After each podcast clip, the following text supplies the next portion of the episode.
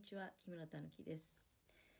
2022年5月19日木曜日でございます。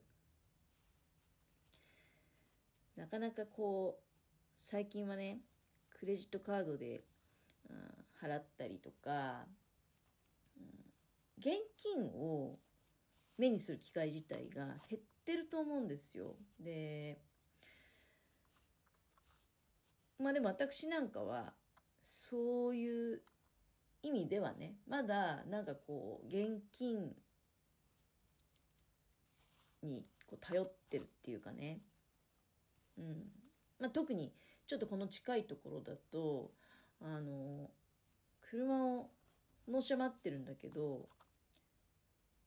でちょっとまあお知らせが来てね、うん、もう何日に行けますよみたいな。でなんでそういう時はね私は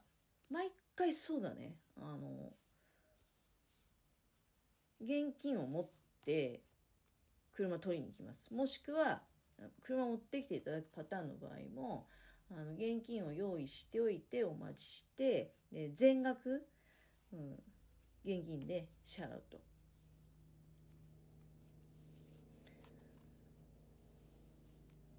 だからねあの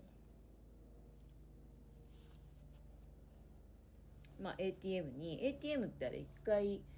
1日あたり50万までいけるんですよね。だから何日かに分けて あの ATM からお金を引っ張ってきてでまあしかるべき日に備えてそれ集めておくと、うん。まあ、そうだね。車買うぐらいのお金だったらまあ200何ぼとかねそんぐらいだと思うんだけどまあ私はね私の場合は。まあまとまったお金だなとは思うけどまあそんなにビビることもないよね。あの手が触れちゃうっていうのはまあない。これね500万超えてくるとちょっとねあのやっぱり怖いんじゃない？感覚的には。で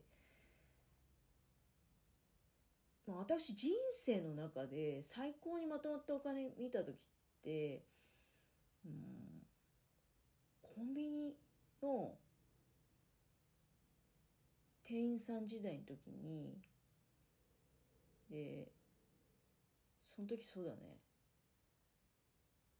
あれ多分暮れからその後の年末から年始にかけての釣り銭の準備金と売り上げねをまとめてその正月が終わった後に銀行に持っていかなきゃいけないっていうのがあって今はねそういうやり方してるとこないと思う多分。あのそんな危ないことしてる。まあちっちゃいところとかだったら分かんないけどでもあんまりなんかその場面まあ私がもうそういう仕事してないからね。あのっていうだけかもしんないけど。でもまあほら昔と違って今銀行っていうか ATM あるじゃないですか。コンビニの中に。であとはまあコンビニで決済方法が例えばセブンイレブンだったら7個とかね。あのそういう要するにお金をあんまり使わずに済む支払い方法っていうのも増えてきてだから私がコンビニの店員さんだった時代の頃ってもうねあの本当そうだね確実に25年前なので今と本当そのいろいろシステムが変わっててね私がやったような作業っていうのはそのコンビニの業務の中で今危ないからね、うん、危ないから多分しなくていいシステムになってんじゃないかと思うんだよね。でも私がそのコンビニの店員時代っていうのは、うん、だってまだ思えばそんな電子決済みたいな方法もなかったし、まあ、レジスターこそ、あれだったけどね、あの、ポスレジだったけど、当然、当然ポスレジではあったけれども、今みたいにさ、今のコンビニって、もうお金のやり取り自体が、店員さんとやり取りするわけじゃないじゃん。うちの近所のコンビニだってだってもうあれだもん。自動入金機ついてるしだから店員さんはあの商品の登録するだけでであとはタッチパネルでその確認して7個か現金か支払い方法を選んでっていう感じですよ、うん、だから本当時代変わったなって思う。まとまったお金をだから見る機会って本当に稀だと思うよね。うん。私なんかはねあのこれどうなんですかね。人によってそのお金の塊を見た時にどういう気持ちになるのか人によっていろいろあると思うんだけど例えばテンションがこう、まあ、テンションはみんな一律に多分ね上がると思うんだ。まとまったお金を目撃する機会があるとね。うわすごっていう。だけどその後になんかワクワクするかまあそれが自分のお金だったであるっていう前提でだよ。人のお金だったらね、まあ、テンションはすごってなるかもしれないけど別に人のお金だったらワクワクも時も時もないと思うんだけど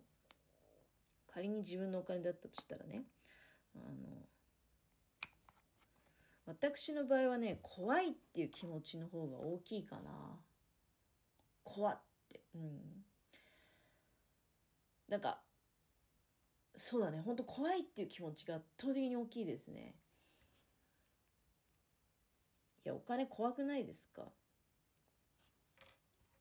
あのまあもちろんなきゃ困るしでうん。でもなんかありすぎんのもどうなのかなっていうふうに思うのは結構ある。まあそもそも私なんかねそのお金がありすぎるありすぎるっていう状況に縁がないからまあ、例えば最近でそういうお金の話題で言うとあのななんだっけあれ463人分の給付金あれ不思議な事件だよね。なんか私は最初に事件っていうかトラブル？まあ結局今日でしたよね。なんかあの間違えて振り込まれちゃった人っていうのがなんか不思議な罪状で逮捕されてましたよね。電子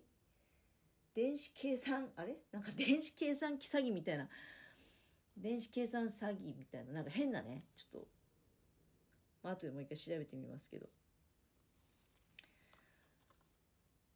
いやあれ私は最初にあのニュース見た時は役場の人がだいぶなんか大丈夫っていうふうに思いましたけどね。そのなんかごっちゃごちゃになっちゃってるけど間違って振り込まれちゃったお金を返す返さないっていう問題と役場が間違えて振り込んでしまったと1人の人にね463人分の、うん、給付金を本来だったら一人一人に振り込まなきゃいけないのをまとめて一人の人に振り込んでしまったというあのその問題って別問題だと思うんですよ。で絶対良くないよねなんか町長とかもさもう本当にその自分の間違いをなかったかのことにするがごとくねあのその振り込んでしまった相手の方になんかもうどんどんこうなんだろうねその言い方を手を変え品を変えでもないけどなんか脅すように言ってみたり多分ね。で、まあ、あとはいやもう少しでもいいから、まあ少しどう、どういう、あんまりそういうニュースよく見てないんで、ただまあ返してほしいみたいな、まあ返してほしいっていうのは当たり前のことだと思うんだけど、ただ、その問題をごちゃごちゃにして、なんか自分たちの間違えたことを、まあ、棚にあげるみたいなことではね、困るかなって。で、いやほら、今日私が見たちょっとたまたまねツイッターとかで目にした話題だと結局その役場の方で間違えちゃったの人っていうのがね、担当してた人っていうのがどういう立場の方なのか知らないんだけど正規の職員なのか非正規なのか分かんないけど私がその、まあ、知ったことによればまだね二十歳そこそこまあ20代の、うん、若い新人さんに近い人であると。だけどさそれがなんか出てきたところでえその人だけが悪いのっていう話でもあるわけじゃないですか。だからどういうシステムであれってやってんのかなって私は本当最初の時はいまだにな給付金の話とかしてるんだととっくに配られてもうそれこそ使っちゃったじゃねえかっていうだけどそこで「えー、何々まとめてそんな大大人数分ねまとめて振り込まれちゃったなんて人がいるんだってもうとんだ災難だねって思ってたんだけど、まあ、結局それほら返す返さないっていう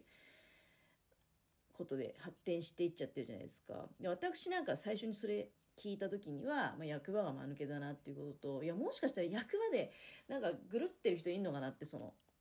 振り込まれた人とねお仲間みたいなそういうことも考えた、うん、なんか間違ってそのそういうふうに数字入れるっていう不思議もあるし、まあ、そのやり方が分かんないんで何とも言えないけど多分まあパソコンとかでねネットバンキングみたいな感じでやってると思うんだけど、まあ、世帯の数確認して10とか20とかさ30とか入れていくってわけでしょ確かあれ。うちなんかどうやって受け取ったのかもう忘れちゃったけどでもなんか2人分入ってたよみたいなこと家の者に報告したような記憶もあるしだから1つの口座にまとまって入ってたのかなって確か申請書類も世帯分でまとまってきてたような気もするしいや、だけど間違い方も不思議だったから、なんか私はね、そこまで思っちゃってたよね。役場に対する不信感の方がすごく大きかった。だけど、あれは返す人の方が悪いみたいな感じで大きい問題になってますよね。とにかくまあお金は怖いという話でございました。